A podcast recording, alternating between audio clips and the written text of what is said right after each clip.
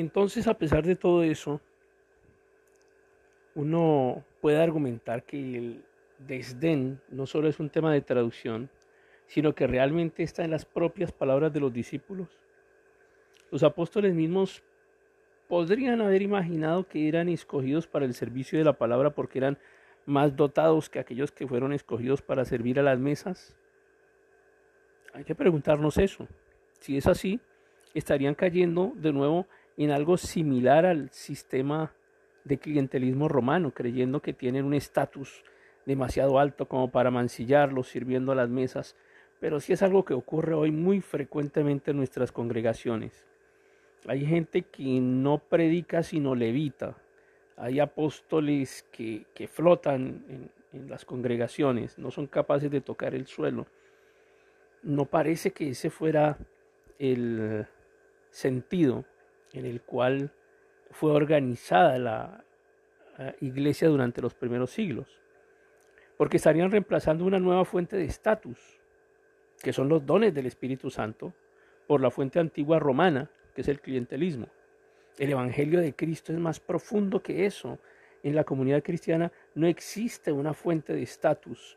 Todos tenemos exactamente el mismo valor.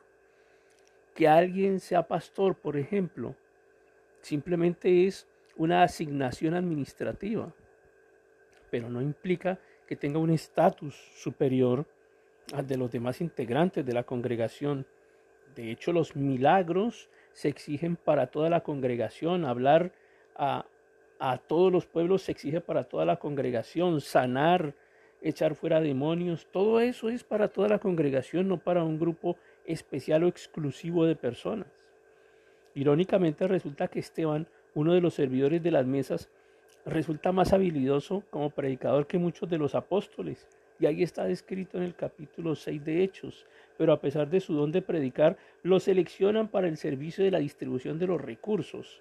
En ese momento al menos era más importante para los propósitos de Dios que trabajara como servidor de las mesas que en el servicio de la palabra. Y para él, al menos, ningún deseo persistente por el estatus prima sobre aceptar ese llamado de servir a las mesas.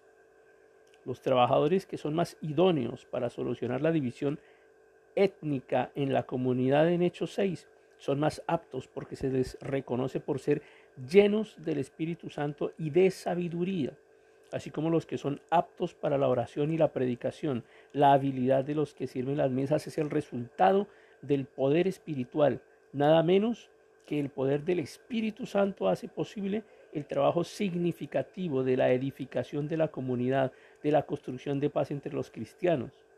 Así que ese pasaje nos ayuda a ver que todo el trabajo que edifica la comunidad, o más ampliamente promueve la justicia, la bondad, la belleza, es un sentido profundo de servicio, es un ministerio realmente para el mundo.